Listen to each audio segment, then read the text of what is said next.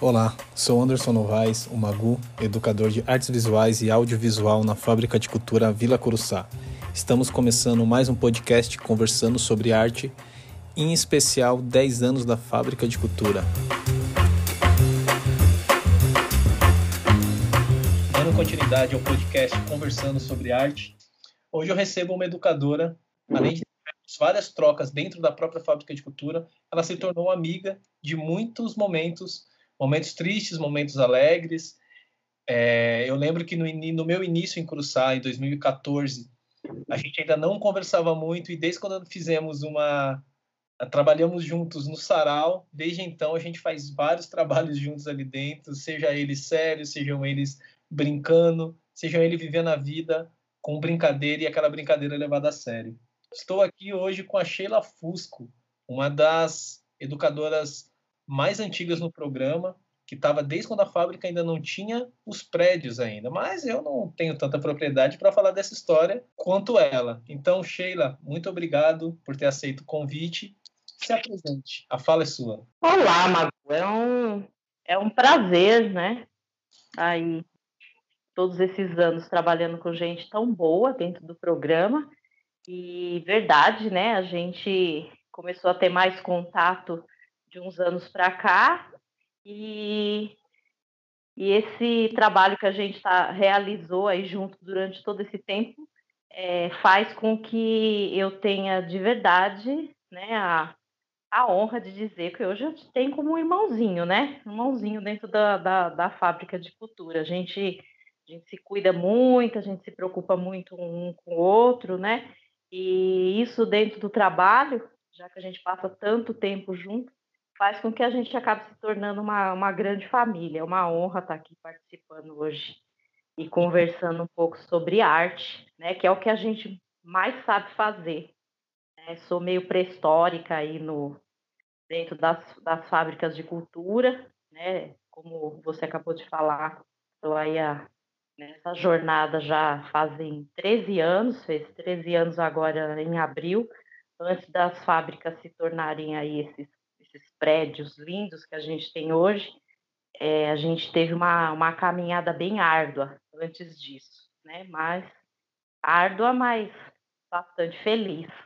É verdade. Eu já eu entrei já na fase que já tinha Curuçá, né? Eu por pouco não, não, não fui seu parceiro de trabalho logo de início, por pouquinho, assim, por conta de dois meses, que era para eu ter ido Curuçá, até no podcast anterior que eu conversei com a Lourdes, eu, eu contei essa história que era ido para Curuçá, mas por conta de um outro trabalho que eu estava, não, não, não, não houve essa possibilidade, aí a gente foi para lá, fui para Sapopemba dois meses depois, comecei ali em, em junho. A fábrica, ela completou agora em março, né, é, Curuçá, que foi a primeira, se eu estiver falando alguma besteira, me corrija. ela, ela completou agora os seus, seus 10 anos e a fábrica de Curuçá foi a primeira, né, com o prédio. Mas o que que tinha antes, né? O que, que tinha antes, porque eu conheço a história dos prédios em diante. Eu acho que a maioria dos aprendizes de hoje, que tem esse formato hoje, conhece esse formato do programa Fábricas de Cultura. Mas o que, que ele era antes desse primeiro prédio? Você disse que está há 13 anos, então você tem três anos é, antes dos prédios. Como, como que foi esses três anos? Como foi esse início? Processo de contratação, equipe, enfim. Como foram esses, esses três primeiros anos aí na fábrica? Olha, é, eu me lembro que eu, eu trabalhava num, num eu trabalhava como oficineira no, na, na, época no, no né? A gente trabalhava com oficina de, de dança e foi um período bem difícil, bem nebuloso da minha vida, porque eu tinha saído de uma, de uma associação e essa associação, a, a minha vida com ela enquanto profissional foi incrível, né? Eu aprendi muita coisa, mas a vida financeira tinha sido bem difícil.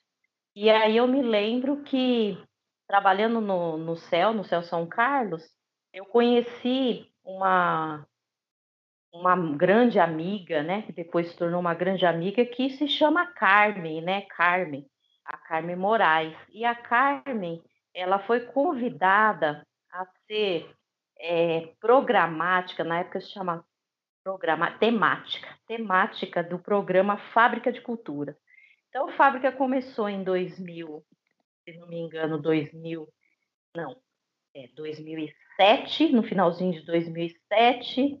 Então, no meio do ano, foram chamados essas pessoas para montar o programa, né? Para montar o programa tal, não tal qual ele é hoje, mas o que eles chamavam de piloto, né? Que era o piloto, eram os, eram os projetos espetáculos. Então, foram escolhidos nove regiões para que fosse montado é, um espetáculo que na época chamava Pedrinho, né? Eu acredito que até muitos aprendizes nossos lá do início que vieram, eles vêm dessa, dessa vertente do Pedrinho, e e aí, nessa época, eu era professora de dança. E eu me lembro como se fosse hoje. Eu estava saindo de uma associação também muito ruim, que eu tinha tido vários problemas, então eu estava bem desiludida mesmo com relação a isso.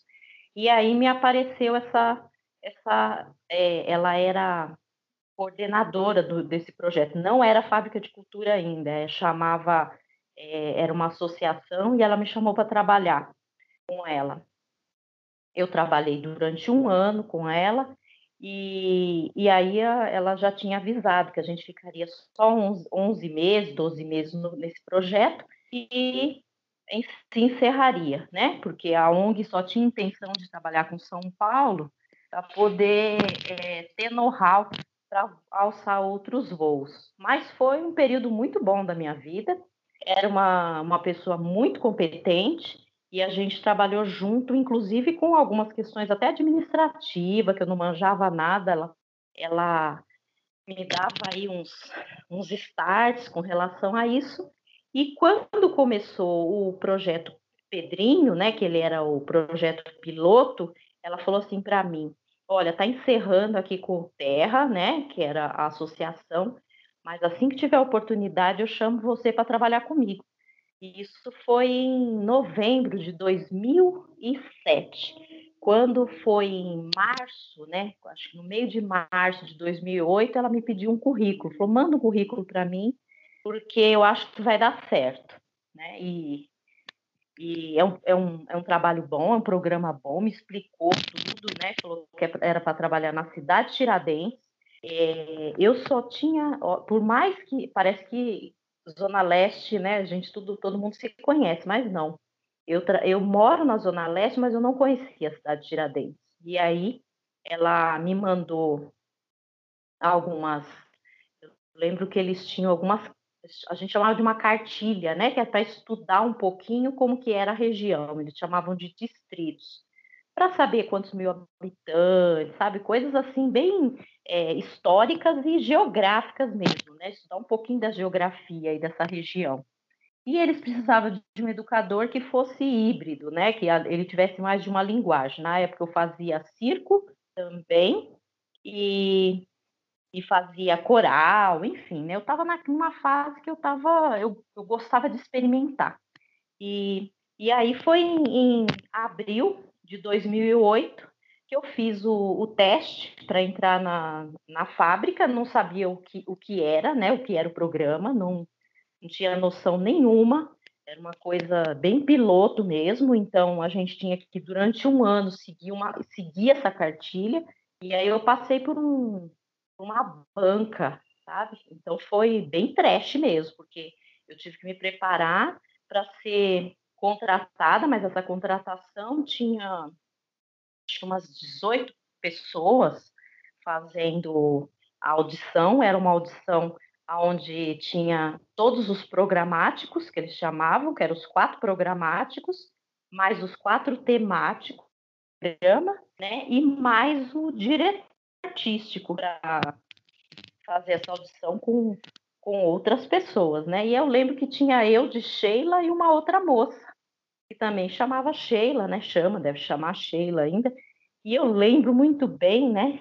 Que vou ser bem informal mesmo, que eu estou conversando com você, você é meu camarada. A menina, eu lembro que nós entramos no banheiro, né, para se trocar, porque a gente tinha que dar uma aula de, de 15 minutos e dizer, né, mostrar o que você sabia, e 15 minutos é muito pouco.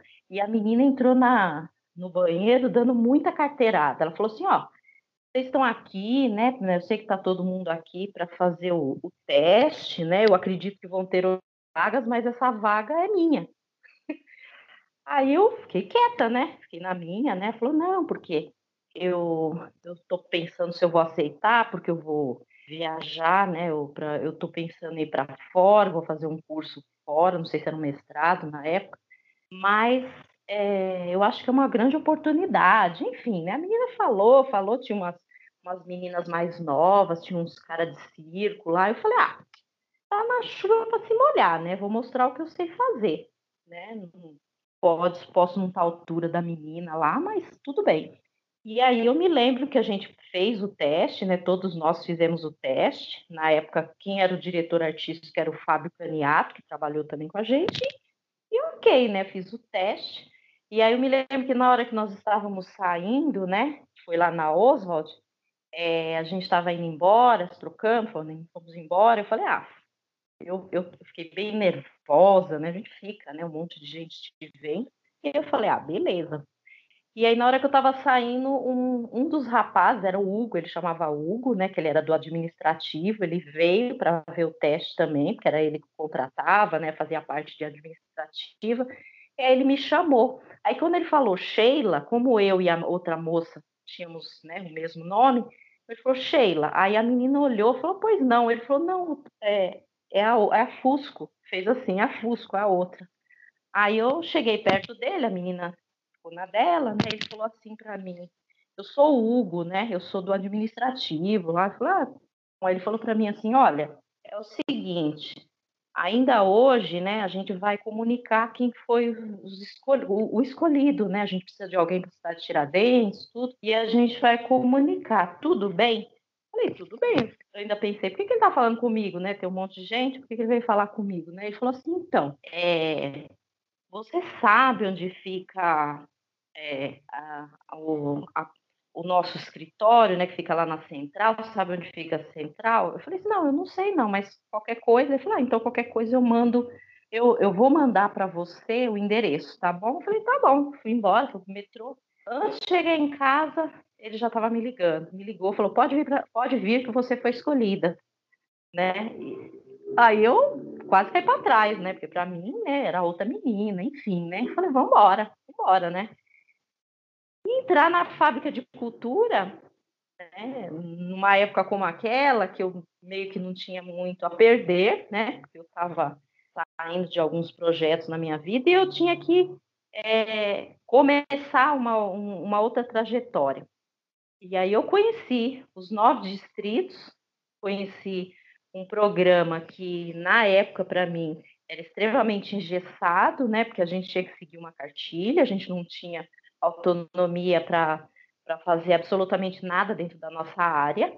Mas eu vou dizer para você, Mago, foi um, um aprendizado assim que eu acho que o que eu passei naqueles dois anos e meio, quase três anos anterior às fábricas, né, a ser chamada depois para trabalhar na, na, na, fábrica, foi mais que uma faculdade, muito mais que uma faculdade mesmo, porque a gente conhecia a, a população do lugar, a gente ia para as ONGs, a gente, a gente tinha que se, se virar nos 30 também, porque é, eu tive o, o, o, meu segundo ano de fábrica, eu trabalhava na cidade de Tiradentes de manhã, é, trabalhava à tarde também, que eu acabei dobrando, né? O pessoal acabou chamando para trabalhar dobrado, e a gente fazia os espetáculos à noite e a gente tinha formação toda terça-feira até 11 horas da noite. Então, foi um período da minha vida que extremamente intenso. E aí eu tive contato com o teatro, tive contato com,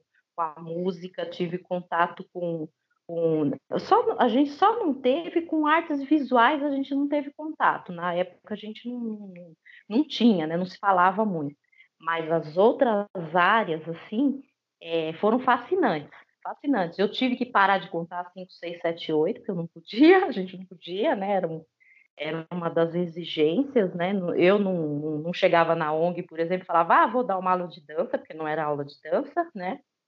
Mas foi um período incrível, incrível mesmo, de um, de um aprendizado tão grande que eu acho que hoje eu, eu carrego isso para mim dentro do, do, dos ateliês, trabalhando com dança, sabe? Foi fundamentou de verdade minha esse meu crescimento dentro da, da, das fábricas de cultura. Para mim foi uma honra ter, ter, ter sido dessa, dessa geração aí, né? Depois vieram outras coisas, né? Depois vieram as palavras. É, a, a, gente era chamada até na época de viúva da fábrica e tudo, né? Mas isso passou, né? Agora a gente é uma grande família. Acho que mais ou menos isso, sintetizando, né? Já falando pra caramba. É, porque para falar e sintetizar tudo isso, toda essa experiência de três anos em alguns minutos é difícil, né? Então são vários pontos. Eu imagino que você deve ter várias e várias histórias ainda para ser contada nesse momento. E é muito louco é, é, ver esse modo que você falou que em alguns momentos era alguma coisa engessada, né? Porque isso acaba refletindo, né, no, no que a gente vai produzir com os próprios aprendizes, né? É, é, difícil ter uma educação que ingesse, né? Mas eu acho que é um pensamento, infelizmente, no Brasil é, ainda ainda é bem recorrente e é um pensamento novo esse pensamento libertador. Por mais que Paulo Freire já falava isso há anos, por mais que Anna May, por mais que Feigl Strower sempre falou de processo criativo, ainda é uma coisa que que é nova, né, para a gente na educação. Isso é, é é muito louco. Então, como a, nós, como os educadores que temos esse conhecimento aí, é legal quando a gente passa esse caminho de uma forma horizontal dentro de sala, sem precisar colocar um pedestal, né, e falar somos educadores, nós mandamos, existe uma pirâmide, não, ali é sempre um olho no olho muito sincero e uma troca muito sincera. É sempre construído muita coisa no decorrer, do mesmo modo que é construído esse podcast através de várias conversas sem roteiro, muitas aulas são construídas também sem ser seguido a risca um diálogo pedagógico, sem ser seguido uma programação exata. Acho que todos os educadores sabem disso, né? Eu acho que é impossível a gente seguir a risca porque é, um, um, aprendiz ele saiu da sua, da sua aula na terça, quando ele chega na quinta, ele teve dois dias na sua casa, ele passou por várias adversidades, ele teve a rua, ele teve contato com outras coisas, com outros aprendizes, então ele é uma outra pessoa nós somos outros todos os dias, né? Imagina como é para os aprendizes esse, principalmente adolescentes, né? Que tem, que tá com uma cabeça aí fervilhando pensamentos e dúvidas e já começando a entender o que são frustrações, o que são êxitos, é aprender a avaliar e ter discernimento disso tudo não é, não é fácil.